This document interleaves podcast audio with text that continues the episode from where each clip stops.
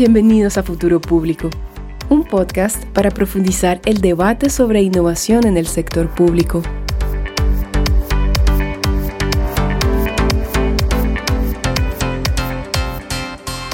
Hola, hola, bienvenidos a Futuro Público. Yo soy Alberto Burst. Y yo soy José Díaz. ¿Qué tal? Bienvenidos a un nuevo episodio del podcast. ¿De qué vamos a hablar hoy día, José? Cuéntanos. Sí, hoy vamos a hablar sobre gobierno abierto y laboratorios de innovación municipal. Eh, para eso tenemos a una invitada especial, es Jimena Sánchez de Perú. No se olviden de que el podcast lo encuentran en Spotify, YouTube y está colgado en todas las plataformas digitales. Y también nos pueden ubicar en LinkedIn como eh, Futuro Público y a mí me ubican en Twitter eh, como arroba. Mendoza. A mí me ubican como arroba Alberto Urs, todo junto. Y bueno, hola Jimena, ¿cómo estás? Bienvenida, bienvenida al podcast, gracias por estar con nosotros.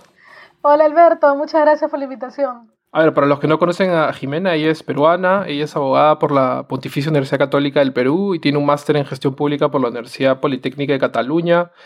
Ella es especialista en gobierno abierto, innovación pública, tiene una larga trayectoria dentro del sector público en Perú, donde ha asesorado y liderado proyectos de innovación en diversas entidades, tales como la Municipalidad Metropolitana de Lima, las municipalidades de San Isidro y Miraflores, el Ministerio de Economía y Finanzas, la presidencia del Consejo de Ministros, entre otras. De repente, no sé si podemos empezar, si nos cuentas desde tu, como tú estás creo que metida en el tema hace varios, varios años, tú lo debes haber visto desde los, sus comienzos, me imagino, cuando entró, cuando entró a la agenda, digamos. O... Gracias por eso. No, no, no, pero estamos hablando pues bueno, un horizonte temporal. O sea, yo mi horizonte temporal, en realidad yo te diría que esto empieza desde el año 2003 más o menos, ¿ah? y yo lo he podido ver, fíjate, antes de que, antes de que se llamara gobierno abierto, se, se le decía buen gobierno. Entonces, eh, cuando, cuando termina el gobierno, el gobierno de Fujimori, hay un impulso democrático y, y, también muy interesante por promover espacios de participación ciudadana. Y también hay un impulso para promover transparencia en las instituciones del Estado. Entonces, se, da una, se dan una serie de normas que favorecen ese, ese entorno y se dicta la ley de transparencia, que es una de las primeras en América Latina, y se dicta una ley muy importante en el año 2003, que es la ley del presupuesto participativo. Que, y el Perú es uno de los pocos países de América Latina, junto con República Dominicana y me parece que otro más, que han hecho obligatorio el presupuesto participativo a nivel de gobiernos locales y regionales. Además, se da todo el proceso de regionalización. Entonces, eh, se, empieza, se empiezan a promover estos espacios de participación ciudadana. El Ministerio de Economía y Finanzas hace un piloto con los municipios de Villa El Salvador, de San Marcos en Cajamarca, Limatambo en el Cusco. Entonces, eh, se arranca, digamos, toda esta etapa de promover espacios de concertación y donde además eh, las personas participan en la toma de decisiones. Entonces, eh, desde muy temprano, desde como digo, desde el año 2003, 2004, se empieza a promover el tema de transparencia, rendición de cuentas, participación ciudadana, bajo el nombre, digamos, de eh, buen gobierno. ¿no? Entonces, luego se empiezan a consolidar estos espacios.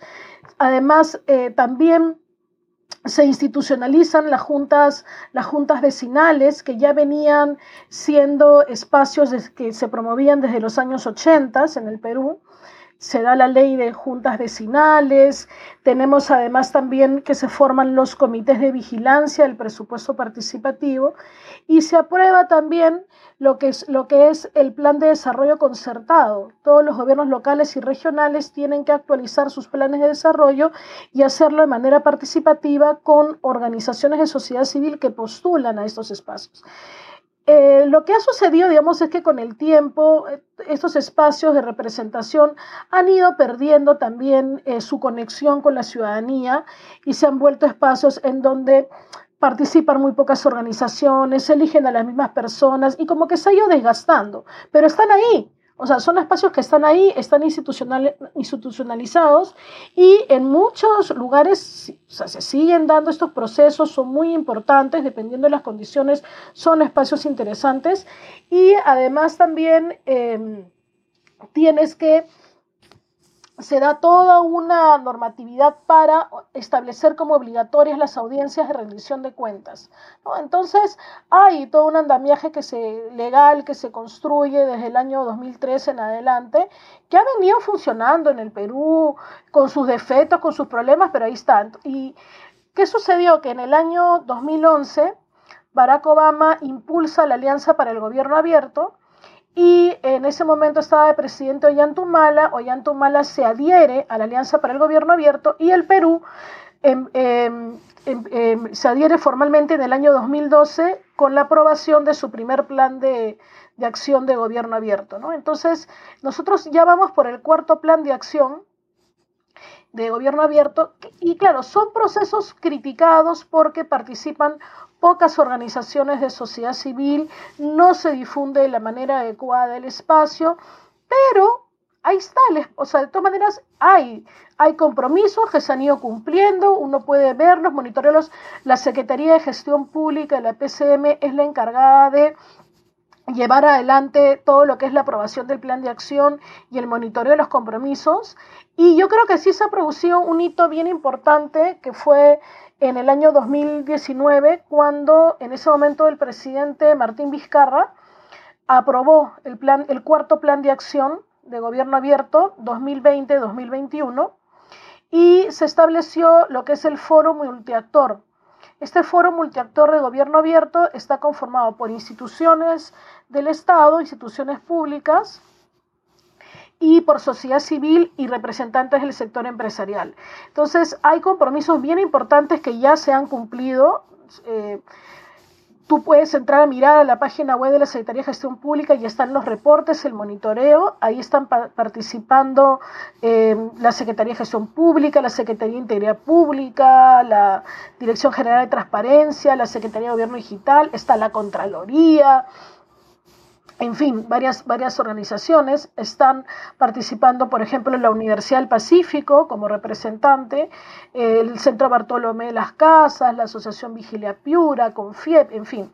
Entonces, por ejemplo, ya hay compromisos de ahí concretos que hoy podemos ver que se han cumplido, como el portal de datos abiertos del Organismo Superior de las Contrataciones del Estado, del OCE o, también ya cumplieron con eh, un compromiso que es crear el cuaderno de obras digital. Entonces, hay varias cosas que se han venido cumpliendo y eso es interesante. Digamos, esta línea de tiempo que has, que has contado me pareció bien interesante porque, eh, porque claro, el, primer impulso se dio principalmente a, nivel de, digamos, fue político, pero, pero que, que, tuvo su reflejo en el, por ejemplo, en los PPRs, ¿no? Los presupuestos por resultados. Así es. Para para como darle este, este espaldarazo a estas iniciativas que tenían, eh, como tú lo has dicho, ¿no? O sea, esta idea de conectar con la gente, eh, de hacerlos partes de la toma de decisiones. Ahora, eso se ha agotado ya, ¿no? Los PPRs en realidad han funcionado parcialmente, pero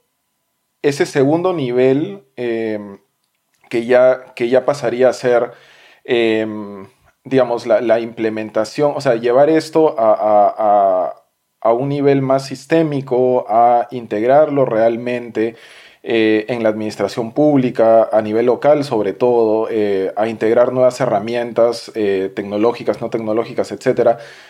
Ahí ya, este, ¿cuál es, ¿cuál es tu opinión ahí respecto a eso? ¿no? Porque creo que ese segundo impulso ya no, hay, ya no está tan fuerte como el primero. Lo que pasa es que eh, hay que entender la coyuntura. El tema de gobierno abierto en el Perú nace con los gobiernos locales. O sea, nace, nace con los gobiernos locales, como yo les contaba, desde el tema de las juntas vecinales, desde el presupuesto participativo, incluso, digamos, eh, desde los 90 podemos encontrar varios, varios casos de municipios muy interesantes como Villa El Salvador, por ejemplo. ¿no? Entonces, eh, el primer impulso se da desde los gobiernos locales también por la coyuntura política que vivía el Perú. O sea, durante el gobierno Fujimori había, bueno, en mi, en mi opinión había una dictadura ¿no? que hacía que los gobiernos locales también buscaran justamente mecanismos de participación ciudadana, había una ciudadanía muy activa. Y luego ya cuando empieza el gobierno de Alejandro Toledo, viene un nuevo impulso desde el Poder Ejecutivo porque también se impulsa la eh, descentralización y la regionalización. Entonces se da ese segundo impulso, se dan una serie de normas, etcétera, se transfieren competencias, en fin, pero luego ah, este proceso, digamos, va decayendo, se, aprueba el presupuesto por resultados, la, ley de modernización de la gestión pública, etcétera, pero sin embargo va decayendo y también creo que tiene que ver con, lamentablemente, Em, la corrupción que se dio, que se ha dado en los últimos años en gobiernos regionales y locales. ¿no? O sea, llego, eh, lamentablemente, o sea, los últimos 10, 10 años más o menos, si no es un poquito más, eh, tenemos que la mayoría de presidentes de gobiernos regionales han terminado presos. O sea, eh, fíjense, por ejemplo, en el caso de Lambayeque, o sea, los últimos presidentes regionales están presos, el alcalde de la municipalidad provincial está preso, en Tumbes terminaron, terminaron presos, etcétera, ¿no? Entonces, en, Ancash eh, también. En Ancash, o sea, el norte. El, nor el, norte, o sea, este, el norte es sabroso. Así es, Ancash, etcétera, ¿no? Entonces, en Puno está preso. En fin, entonces, lamentablemente eh, ha habido también una... Eh, se ha infectado de corrupción los gobiernos regionales y locales en la última década y eso ha hecho que se retroceda en estos temas de gobierno abierto. Em, entonces, todas estas instancias que se fueron construyendo se fueron lamentablemente cayendo por el tema de la corrupción y también por la desafección de los ciudadanos hacia la política. O sea, creo que si los ciudadanos hubiéramos estado metidos, vigilando lo que pasa en nuestro municipio, en nuestro gobierno regional, otro habría sido la, situación, pero también había pues un hartazgo, en fin, toda una serie de problemas pues ahí eh, alrededor de, del tema que, explican por qué los ciudadanos se han alejado de la, de la política formal, digamos, representativa, ¿no? Entonces, em, el, tema, o sea, ¿qué pasa con los gobiernos locales? Eh, entonces, a partir, digamos, de esa crisis es de corrupción, etcétera, es que em, surgen algunos lunares, digamos, que empiezan a impulsar el tema de gobierno abierto. A raíz de que el Perú se adhiera a la Alianza para el Gobierno Abierto, la Municipalidad de Lima, en el año 2012, toma esto como, un, como una bandera de la gestión municipal, que es increíble, ¿no? Porque por, con mucha tristeza yo te, digo que a mí me da mucha pena ver cómo terminó este, Susana Villarán, ¿no? Ahora presa por corrupción, cuando era la, la bandera, digamos, el gobierno abierto, ¿no? Entonces yo eh, pude, pude em, participar justamente de esas iniciativas que se hicieron de gobierno abierto, la Municipalidad de Lima fue eh, la primera municipalidad que decide abrir datos y además también eh, decide dar un presupuesto participativo para ciencia y tecnología. ¿Ya? Entonces, em, la municipalidad entra a un esfuerzo bien interesante, hace su portal de datos abiertos y em, el, mayor reto que se tuvo en ese momento fue romper con la cultura del secretismo en la administración pública. Para, los amigos que, que están en el extranjero o los que no conocen bien cómo es el tema de los gobiernos locales, la Municipalidad Metropolitana de Lima es enorme, es un monstruo, o sea, es enorme, ¿no? Es un pulpo que tiene además muchísimas empresas municipales, muchísimos eh, organismos, entonces eh, maneja una amplia información sobre diversos temas. ¿no?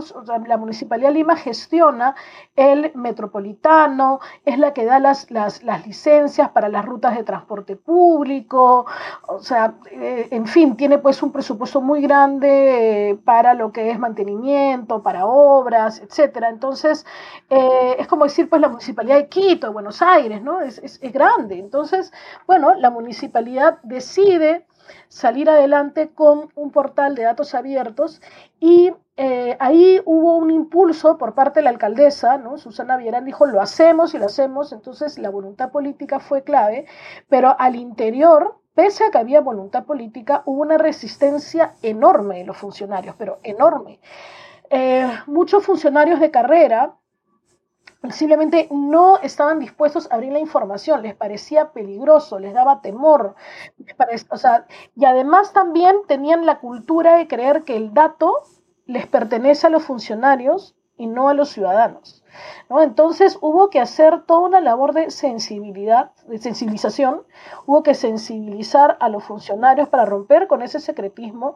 Aún así, no fue posible abrir todo lo que se hubiera deseado porque simplemente había una cultura administrativa que no lo, no lo permitía, no lo, no lo facilitaba. Y de repente, no, no, no sé si nos puedes contar cómo, o sea, se, o sea, ustedes tenían como, no sé, la, alcaldía o tú de repente en tu equipo tenían como áreas prioritarias que ustedes querían abrir o tuvieron, abrieron lo que se pudo, tuvieron que eh, negociar. Eh, no, ¿Cómo no, son esos se hizo, se hizo un, primero se hizo una labor de inventariar los datos que estaban disponibles, las bases de datos que existían y en qué estado estaban, porque además también la Municipalidad de Lima tenía un atraso tecnológico de, de, de 10 años, ¿no? Entonces, eh, que le pasa a todas las instituciones públicas además, ¿no? Entonces, habían dificultades técnicas, pero digamos, en lo que sí se podía abrir, lo que se hizo fue una priorización en función de los temas que eran de mayor interés público. ¿no? Entonces, por ejemplo, se abrió toda la data de transportes, toda la data de proyectos de inversión, la data de compras, compras de bienes y, de bienes y servicios, ¿no? que es data súper sensible, se, abrió toda. Y em, lo que se hizo luego fue promover muchas, muchas este, actividades de reutilización de datos.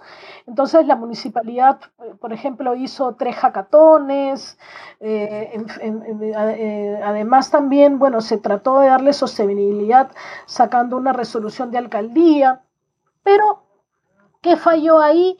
Yo creo que lo que faltó en este esfuerzo de la Municipalidad de Lima fue lograr eh, más bien sensibilizar a la ciudadanía y promover más la cultura del uso de datos, porque cuando terminó el gobierno municipal y de Susana Vierán vino la gestión de Luis Castañeda y lo, primer, y lo que hizo el primer día fue eliminar el portal de datos abiertos y no pasó nada. O sea, piteamos 10 personas en el Twitter y nada más. O sea, no pasó nada. O sea, ya se eliminó, chao, ¿no? Se acabó. Y, y ahí tú te das cuenta también de la eh, fragilidad que hay, ¿no? Eh, y de cómo eh, lamentablemente esas iniciativas que deberían de ser sostenibles y defendidas desde la ciudadanía terminan también siendo eh, dependientes totalmente de la voluntad política, ¿no? Pero hay, un tema también creo que de cultura política de, los peruanos, ¿no? que no, hay, no o sea, porque, o sea, ya sin entrar a, este, esta discusión, porque en realidad, claro, los datos solo los puede manipular gente que más o menos saben trabajar con ellos, o sea, hay, hay, un, hay una barrera alta para, para, generar valor de ellos, ¿no? Entonces... Sí, sí, sí. Pero el ciudadano de a pie no tiene pues esa costumbre, no se ha generado esa cosa, o sea, no, no se ha logrado, fíjate. Castañeda en realidad, eh, Castañeda en realidad se acomodaba muy bien con la cultura política del limeño, pues, ¿no? Sí, y no se logró generar esa conciencia, digamos, de que la transparencia es importante, que es un derecho que tienes, no, no, no, no se logró hacer que eso fuera una bandera del ciudadano a pie. Y creo que todavía no se logra, o sea, creo que todavía sigue siendo un tema de, comunidades, pero eh, lo que, bueno, una vez que la Municipalidad de Lima, termina con eso, rompe con eso. Sin embargo, desde la Municipalidad de Miraflores, en el año 2014, se impulsa, eh, ahí estaba el alcalde Jorge Muñoz, se impulsa eh, la apertura de datos. En ese momento Alberto Belaúndo era asesor y Alberto Belaunde eh, lo asume personalmente y eh, bueno, yo eh, tuve, tuve el gusto de trabajar con él y este, la Municipalidad de Miraflores decide abrir sus datos en plena campaña municipal. ¿ya? Decide abrir todos los datos de compras de bienes y de servicios, de las, de las obras, todo, todo, todo, todo. Entonces, algunos le decían, oye, pero ¿vas a abrir los datos en plena campaña municipal? Sí, o sea, el que no la, no la no la teme, ¿no? Y, efectivamente abrieron toda la información en plena campaña municipal y, eso fue genial. Y la Municipalidad Miraflores, a partir del 2014, 2015, 2016 empieza una, una, labor muy interesante para promover el uso de datos abiertos. Hacen una hackathon interesante porque además eh, se comprometen a implementar los proyectos ganadores de la hackathon y de hecho lo hicieron. Eh, y ahí te das cuenta, por ejemplo, cómo las hackatones ayudan a promover emprendimientos, ¿no? Porque eh, el grupo de chicos que ganó la hackathon eh, eran estudiantes de universidad, recién estaban terminando, ¿no? Y, bueno, la municipalidad dice, de Miraflores dice, voy a contratarlos para que ustedes puedan hacer el aplicativo, ¿no? Que con el que han ganado. Eh, puedan desarrollar pues ya el prototipo. Entonces, el tema de contratarlos era todo un problema porque esos chicos no tenían ni siquiera RUC, pues no, no, no, tenían una empresa constituida, nada. Bueno, constituyen su empresa, sacan su RUC, en fin, la municipalidad los contrata y ellos implementan, por ejemplo, un aplicativo de turismo que luego lanzó la municipalidad muy exitosamente. Eh, una de las primeras apps que lanza la municipalidad es esta de turismo, que es hecha en una hackathon. Y luego, con los, con los años, estos chicos eh, han terminado desarrollando aplicativos para los bancos los bancos más importantes de Lima e inclusive para el Banco Central de Reserva han, hecho desarrollo, ¿no? Y a ellos ese tema de haber trabajado para la Municipalidad de Miraflores les sirvió como carta de presentación pues en, todas las entidades públicas, ¿no? Y privadas. Sí, te quería preguntar sobre eso. O sea, tú desde tu perspectiva, ¿qué, tanto valor ves a ese tipo de de iniciativas como hackatones, por ejemplo, o, cuando el Estado o una entidad pública quiere tener esta colaboración abierta, abre sus puertas. Porque, por ejemplo, tú hablaste ahí un poco del tema de, claro, estos pasos burocráticos que tienes que tener un RUC, en la SUNAT. Es como ya también pones trabas, pues, ¿no? La gente, o sea, es un tema... El, o sea, no, es, en el fondo creo que te quiero preguntar si es, ¿crees que es muy para la foto nada más o en verdad las entidades quieren quieren nutrirse de esto y quieren, o sea, como... Mira, yo te puedo decir que he visto las hackatones hechas por la Municipalidad de Lima, Miraflores, San Isidro, la OEFA, ya he visto ahora la última, la del Ministerio de Vivienda, eh, he visto una que hizo RENIEC, eh, en fin, he visto el Ministerio de Transporte, Sutran, he visto varias hackatones. Em, yo sí creo que hay un interés genuino de los funcionarios por recibir nuevas ideas. O sea, realmente cuando se conectan y, viven lo que es el espíritu de la hackathon, se entusiasman muchísimo. ¿ya? Pero el problema viene cuando se trata de poner en la práctica las iniciativas. Entonces, muchos funcionarios que organizan, se, se animan a organizar una hackathon, creen que la hackathon les va a dar el aplicativo listo bueno, además que hay toda una onda de creer que todo lo soluciona un aplicativo, como si uno se fuera a descargar 40 apps, ¿no? Pero bueno, eh, ya, eso es otro tema, ¿no? Pero, pero a ver, eh, creen que la hackathon les va a dar la solución lista y no es así. Entonces, eh, yo sí creo que hay un interés genuino, yo sí creo que los funcionarios disfrutan cuando hacen la hackathon se conectan, los he visto vivir el espíritu, los he visto sentirse muy bien en esa cultura de la innovación. Por ejemplo, la última experiencia que tuve fue cuando estaba ahora yo empecé me trabajando, hicimos una hackathon por el, Día Internacional de los, de, de los Derechos de la Mujer entonces eh, lo hicimos con apoyo del Ministerio de la Mujer y del Ministerio Interior y la hackathon era sobre temas de, una datatón fue, una datatón sobre temas de violencia contra la, contra la mujer.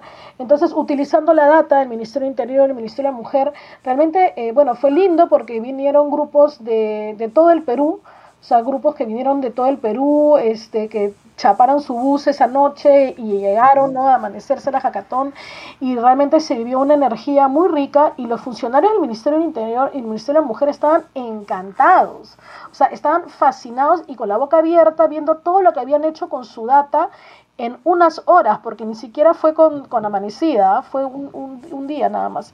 Entonces estaban impresionados. Pero ¿qué es lo que, qué es lo que sucede? Que luego no hay no hay como que alguien que articule esas iniciativas y, las, y haga que se vuelvan realidad. Entonces ahí yo creo que hay un rol fundamental entre Startup Perú, la Secretaría de Gobierno eh, Digital y la entidad que organiza la hackathon. Y creo que eh, estas hackatones deberían de darse de una manera más ordenada y de una manera más planificada, porque se dan una serie de iniciativas no es nada barato organizar una hackathon. Bueno, ahora ya la virtualidad lo hace distinto, pero cuando le tienes que dar de, o sea, tienes que alimentar a 100 personas, desayuno, almuerzo y cena, premios, logística, etcétera, alquilar un local, o sea, es, bastante dinero, además los premios, etcétera. Entonces creo que eh, sí se necesita conectar a estos emprendedores, a esta gente talentosa, con el aparato del Estado para hacer realidad los proyectos. Y además también muchas veces eh, eh, las iniciativas que se presentan no son para un startup, o sea, no todo va a ser un startup, ¿no? hay, hay, una serie de iniciativas de desarrollo que no, no, no tienen pues un tema, un tema económico eh, detrás que, que, permita que sean sostenibles, o sea, simplemente ya son temas de, de gestión de datos, de gestión de la información, otras cosas, ¿no? Entonces ahí sí siento que hay un vacío, pero por ejemplo ahorita yo estoy viendo la viendo con mucha atención la, la Aquatón, que es una que es un bueno, no es una hackathon en realidad, es un es un reto que ha lanzado el Ministerio de Vivienda con apoyo del BID, con apoyo de Concitec, de Innovate Perú, de la Universidad San Ignacio, el, Fonde, el Fondesit, ¿no? que es este Fondo para Ciencia y Tecnología, para presentar eh, soluciones a dos desafíos que han lanzado, ¿no? Uno que tiene que ver con la desinfección del agua en zonas rurales y el otro de cómo crear módulos de baños de fácil armado en zonas rurales. Eh, entonces, ellos han hecho un proceso en el cual los grupos han presentado sus ideas, sus prototipos y luego estos, estas instituciones van a acompañarlos y van a ayudarlos a apalancar los fondos para que se puedan eh, dar estos proyectos. ¿no? Entonces, así creo que hay que empezar también a, trabajar sin perjuicio que se hagan una serie de competencias, de atatones, etcétera, porque sí creo que es importante promover la cultura de los datos. O sea, sí creo que es importante que el Estado haga eso.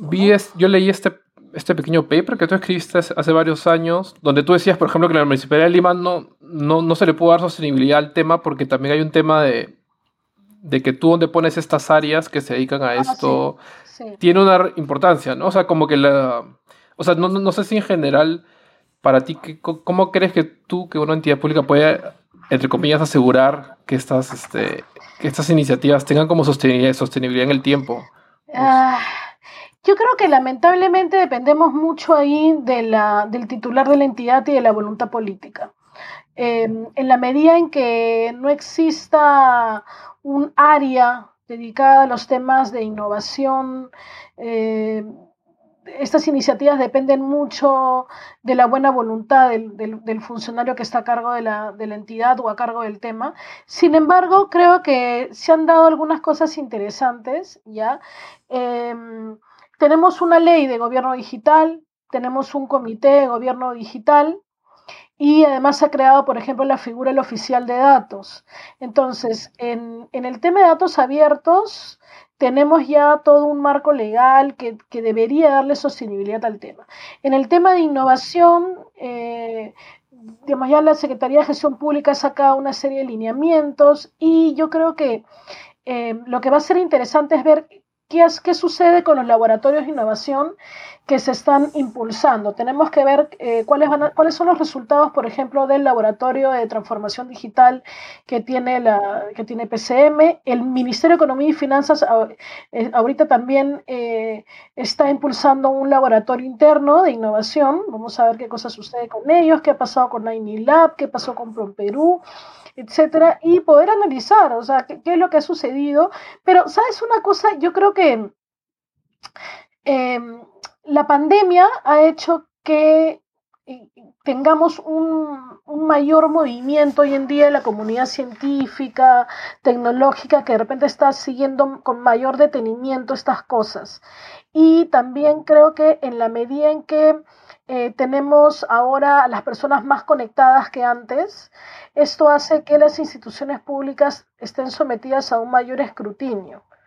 En la medida en que estén, en que estén con mayor vigilancia, en la medida en que los ciudadanos estemos más conectados, esto va a hacer también que las iniciativas eh, se tengan que impulsar. O sea, aunque mira, por ejemplo, lo que ha pasado en el tema de la apertura de datos de COVID.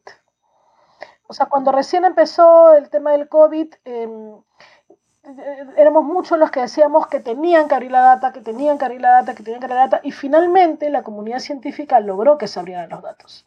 O sea, no, no, no fue que, que este, el gobierno en ese momento dijera, vamos a impulsar la apertura de datos. No, no, no. O sea, la comunidad científica presionó. Fue, fue bien bottom-up. El, el, no sé si, o sea, el tema del COVID, por ejemplo, a mí me parece interesante porque no sé si tú te acordarás si esta es la primera vez que se ha vuelto tan visible la utilidad de los datos abiertos. Creo que no, no, hay, no hay, ¿no? O sea, como que se ha puesto en primera plana. Totalmente, ¿no? Y en todo el mundo, además, porque estos problemas de apertura de información del COVID se han vivido en todo el mundo.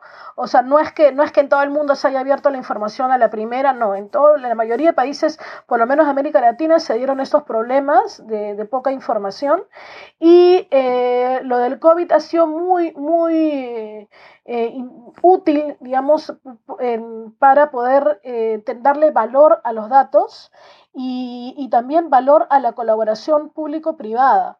O sea, es la, primera vez en la que, por ejemplo, hemos visto que eh, tenemos a una comunidad, a, representantes de una comunidad científica sentados con el presidente de la República en una mesa diciéndole cuál es su opinión acerca de las medidas que se están implementando. O sea, por ejemplo, yo creo que el aporte de personas como Rayi, por ejemplo, de Rayi Burhum y de varios de la comunidad de Open COVID ha sido súper importante, ¿no? O sea, súper importante para evidenciar esto. Y eh, tal vez una de las pocas cosas buenas que o positivas que nos ha traído esta desgracia es el que estamos ahora más conectados y que le estamos dando valor a los datos y que los ciudadanos estamos exigiendo que las políticas públicas se tomen en base a evidencia. Entonces, ahora los ciudadanos estamos exigiendo evidencia, exigiendo datos. Y lo estamos viendo también ahora con las elecciones. La OMPE por primera vez en la historia, ha abierto los datos de la primera vuelta y la segunda vuelta. ¿no? Entonces, ahora tienes a un montón de gente eh, haciendo sus análisis, malos, equivocados, buenos, lo que sea, pero no importa, pero están tomando los datos, los están mirando, los están analizando. Y te aseguro que a nadie se le va a ocurrir que en las próximas elecciones eso no sea así. O sea, en las próximas elecciones municipales, regionales, presidenciales, lo que sea, la OMPE va a tener que seguir abriendo sus datos y va a tener que seguir escaneando las actas y publicándolas. Entonces, esas cosas son importantes. Y, por ejemplo, si el Ministerio de Salud deja de publicar datos de vacunación o datos, o datos del tema de los fallecimientos hospitalizados, también, o sea, la comunidad se lo va a demandar de todas maneras, ¿no? Entonces, creo que eso está haciendo que la cultura y la data eh, empiece a despegar en el Perú. Aún sigue siendo un tema de comunidad especializada, pero por eso también creo que los esfuerzos que hacen las comunidades especializadas para traducir esos datos y convertirlos en información consumible por el ciudadano a pie es muy importante. Entonces, por ejemplo, iniciativas como las de Open COVID, que tú puedas entrar a su página, mirar los gráficos y entenderlos, es una maravilla realmente lo que están haciendo. ¿no? Eh, y también, por ejemplo, otra iniciativa que estaba interesante ha sido la de Reactiva Perú, o sea, el Ministerio de Economía, ¿no? Eh, Tony Alba, bueno, antes de irse, abrió todos los datos de Reactiva Perú y, ahí tienes a la gente este, mirando, reclamando, oye, ¿por qué le dieron préstamo a fulano, a sutano? Bueno, genial, que se fiscalice y se mire todo, ¿no? Entonces, eso creo que ha sido muy importante para impulsar y hacer que despegue. Entonces, eh, creo que ya lo que se viene para los próximos años es... Eh, primero, cumplir con las leyes. O sea, tenemos todo un marco legal que hace que ya no, ya no tenga que depender tanto de la voluntad política el tema. O sea, hoy por hoy tenemos una ley de gobierno digital, tenemos un reglamento de la ley de gobierno digital que señala que en todas las instituciones del Estado tenemos que tener un comité de gobierno digital y un oficial de datos tenemos una ley de transparencia y, se han emitido lineamientos para el portal de transparencia que señalan que toda la data del portal de transparencia tiene que estar abierta y disponible en el portal de datos abiertos y que se tiene que subir toda la data del Ministerio de Economía y Finanzas que alimenta el portal de transparencia. Eso, por ejemplo, es trascendental. ¿Qué significa? Que ya no, vas a, no va a depender del, del, funcionario de turno de cualquier entidad si se sube o si se abre o no los datos de las órdenes de compra, de los contratos, de los gastos que realizan en publicidad, en telefonía, el presupuesto, nada. Toda esa data de contrataciones, de gasto público y de ingresos, toda esa data la tiene el Ministerio de Economía y Finanzas y va a ser subida automáticamente al portal de transparencia y al portal de datos abiertos. Entonces, eh, ¿qué es lo que toca hacer? Lo que toca hacer es desde sociedad civil, desde la ciudadanía, es exigir que eso se cumpla, que no se vuelva letra muerta, eso se acaba de dar, y además eh, exigir, digamos, que los datos se abran con, el, también con, con, propósito. O sea, nuestro, lamentablemente tú entras al portal de datos abiertos nacional ahorita y es un cementerio de datos. O entro al, al, o sea, al portal de datos abiertos del, del, Ministerio de Economía y Finanzas y no actualizan los datos desde, desde febrero. Eh, y hay data que no la actualizan desde el año pasado. Entonces, esas cosas tenemos que empezar a mirarlas, a vigilarlas, pero también creo ahí que va a ser clave el rol de la Contraloría de la República. O sea, yo creo que la Contraloría también tiene que comerse el pleito de la transparencia activa y de vigilar que se cumplan con estas obligaciones de apertura de datos. Creo que ese es un rol que va a ser clave la Contraloría para los próximos años. ¿no? y, es, lo que creo que se viene, ¿no? Sí, y ahí te quería, no sé, también jalar un poco la lengua, porque no sé si sobre, sobre este primer piso, segundo piso, no sé cuántos pisos hemos construido hasta ahora en, la, en el tema.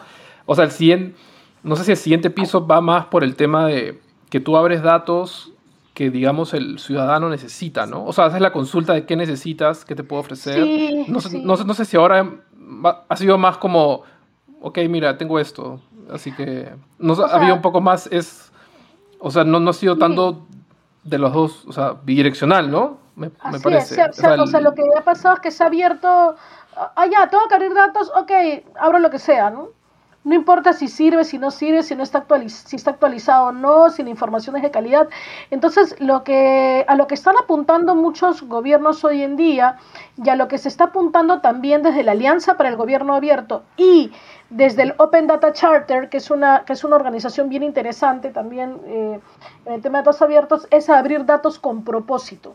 Entonces, abrimos datos, ¿no? Abrimos datos para entender las políticas públicas en el tema de la pandemia. Abrimos datos para eh, conocer a quién se le ha dado dinero en el tema de reactiva. Abrimos datos de las elecciones para que los ciudadanos puedan monitorear y hacer un seguimiento de lo que está pasando.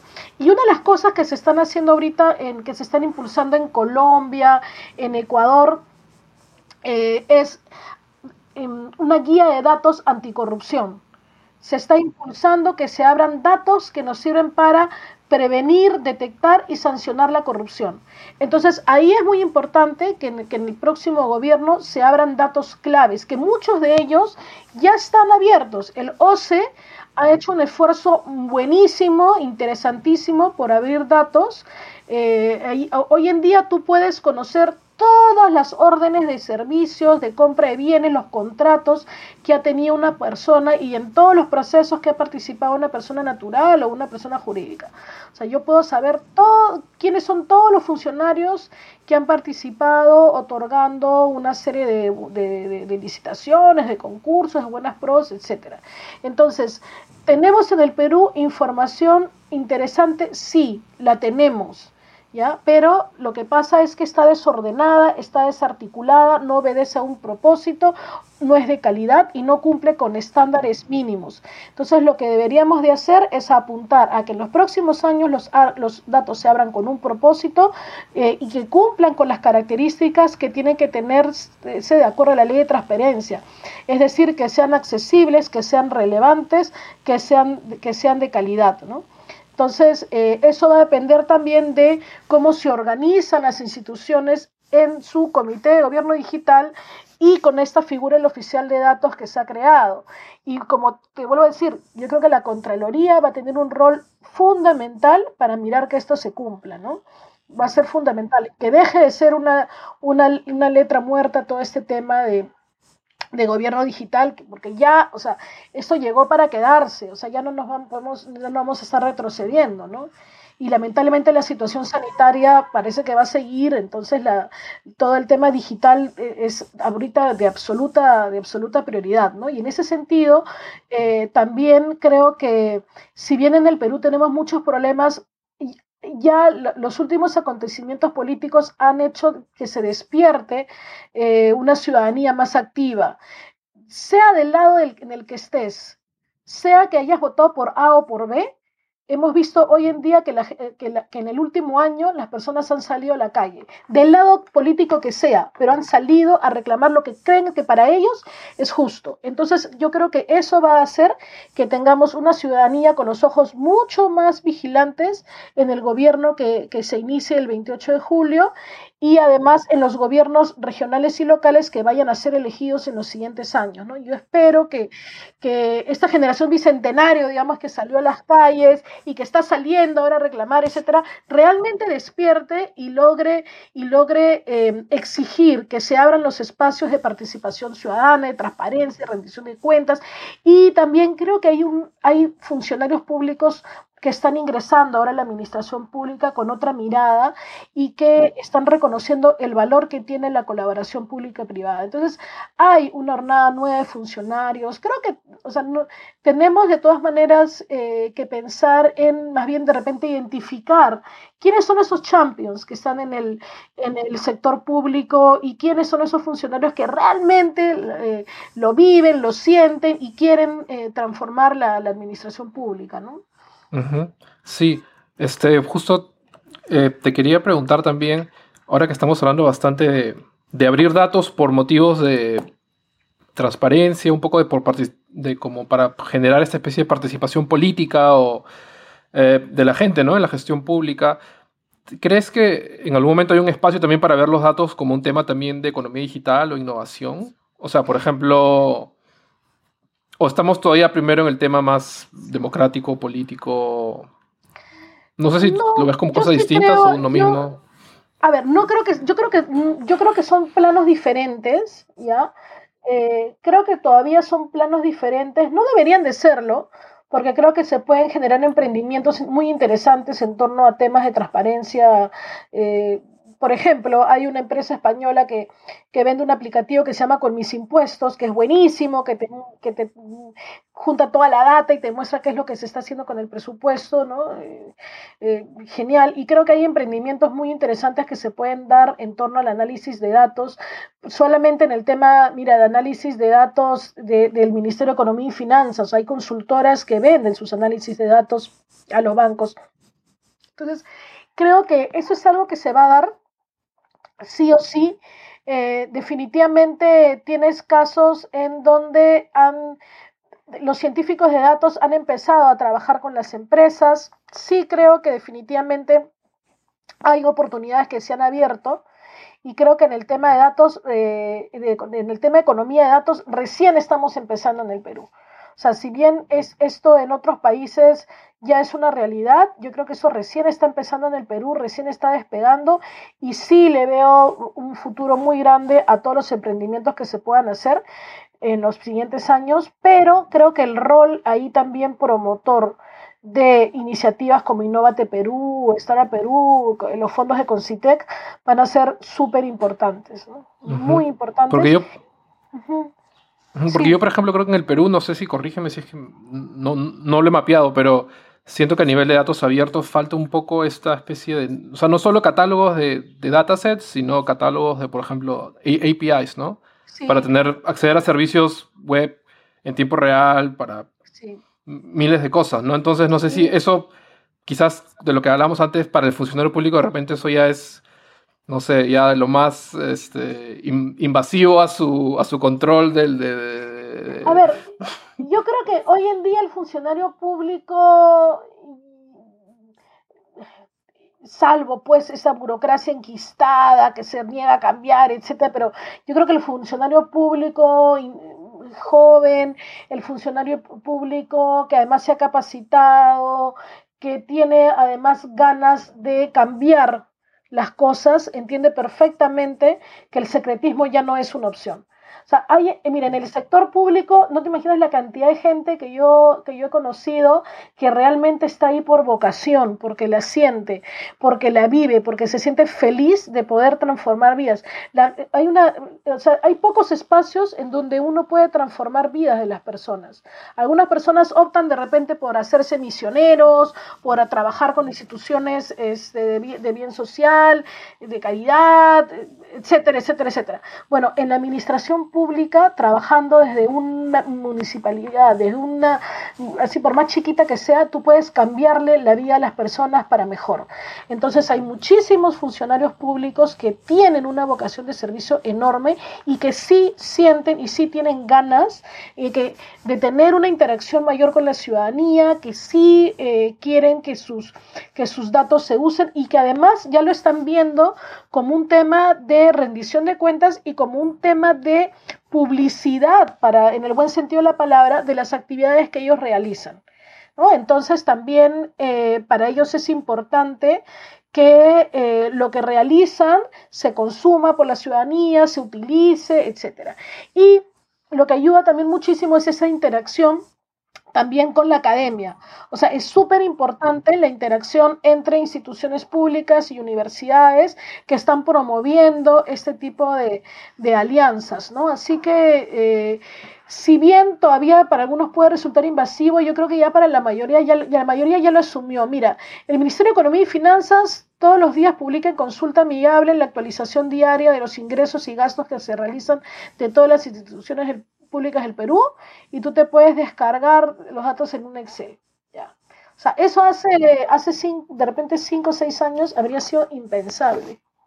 Impensable, y sin embargo ya es una, ya es una realidad. ¿no? Entonces, yo creo que vamos a ir apuntando a eso también, es una tendencia mundial, y, pero mucho va a hacer que que las cosas cambien en la medida en que tengamos una ciudadanía activa. O sea, lo que es fundamental aquí es que eh, las personas estemos exigiendo esto y que le demos voz a las comunidades. O sea, hay que, hay que ser realistas. Estos temas de transparencia activa no es un tema que le interese a todos los ciudadanos de a pie, porque el ciudadano, el, el ciudadano promedio en el Perú ahorita está preocupado en cómo llevar el pan a su casa en, cómo darle de comer a sus hijos. Entonces, eh, esto es un tema que le interesa a las comunidades especializadas, académicas, políticas, científicas, etcétera, y que eh, tenemos que darles voz y tenemos que unirnos, yo creo también todos los que estamos trabajando en estos temas para hacer ser un movimiento fuerte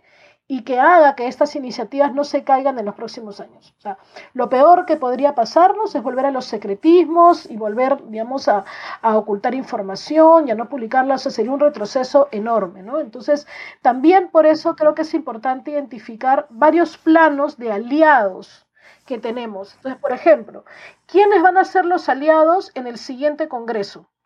El siguiente congreso no va a estar Alberto Belaunde, no va a estar, no sé, pues Daniel Olivares, ¿no? Entonces, bueno, ¿a quiénes vamos a tener en el siguiente congreso que se van a ocupar de fiscalizar para que no se oculte información, que se van a ocupar de fiscalizar para que se cumpla con la ley de transparencia? para que todas las instituciones públicas cumplan con tener su oficial de datos, para que se cumpla con convocar a la actualización del plan de acción de gobierno abierto. Bueno, identifiquemos quiénes son los aliados que tenemos en el Congreso, hablemos con el Contralor, hablemos con el Defensor del Pueblo, etcétera, etcétera, etcétera. Y esto tenemos que pensarlo, eh, yo creo ya como un movimiento ciudadano por la transparencia tengas la ideología que tengas, la política que seas verde, morado, azul, amarillo, lo que sea, rojo, naranja, o sea, creo que tenemos que buscar puntos en común como ciudadanía y activar un movimiento que defienda los espacios que ya hemos ganado de transparencia, de participación ciudadana, de rendición de cuentas, de vigilancia, ¿no? Entonces, eso va a ser muy, muy importante. Sí, me ha gustado, es como, has dado un call to action ahí. Eh, yo creo que eso es, mira, es muy importante. O sea, de hecho, cuando Barack Obama abre los datos en el 2011, eh, fue porque hubo un movimiento de académicos, científicos, intelectuales, ciudadanos, etcétera, que eh, le dijeron, le, pidieron que lo haga, le exigieron que lo haga. ¿No? Y el primer acto político que hace Barack Obama es eh, eh, publicar un decreto abriendo las bases de datos. ¿no? Entonces, bueno, yo creo que es lo que tenemos que pasar a hacer ahora, es, ese call to action. ¿no? Ya no hay, creo que post, post COVID y, y, cuando, cuando ya la ciudadanía ha visto el valor de la apertura ya, ya no hay vuelta atrás, ¿no? Si crees que es posible que regresionemos. Otro Castañeda. yo creo que en el Perú todo es posible, lamentablemente, o sea, en la medida en que nuestra democracia siga siendo precaria, cualquier cosa es, es posible, es, eh, es muy frágil. ¿no? Y, y, hay muchas iniciativas que pueden dejar de, darse. y, y, también creo que si no tenemos una prensa que realmente fiscalice, que sea independiente, muchas iniciativas van a, van a quedar de lado si es que no las defendemos en la ciudadanía. ¿no? Así que eh, sí es peligroso que pueda haber un retroceso, me preocupa, ¿no? como, a, como a todos, eh, porque muchas de las cosas van a depender de eh, la democracia que tengamos en los próximos años. Te pasaste, Jimena. Gracias por, por compartir tus, tus últimas reflexiones. José tuvo unos, unos leves problemas técnicos en la segunda parte de la sesión, así que recién se reincorpora. Básicamente para decir chao a todos, pero sí, eh, me hubiese gustado participar de la mayor parte de la sesión, pero bueno, hubieron unos problemas ahí con el wifi. Se que el podcast lo encuentran en Spotify, YouTube y está colgado en todas las plataformas digitales. Y nuevamente nos pueden encontrar en LinkedIn como Futuro Público y a mí me ubican en Twitter como arroba Mendoza. Ahí me encuentra como arroba Alberto Burs, todo junto. Y bueno, gracias por acompañarnos en este episodio. Eh, como siempre, eh, estamos abiertos a recibir sus comentarios eh, y cualquier feedback sobre capítulos anteriores o sobre también nuevos episodios que, que puedan sugerir. nada, listo, nos vemos. Un abrazo, cuídense, chao.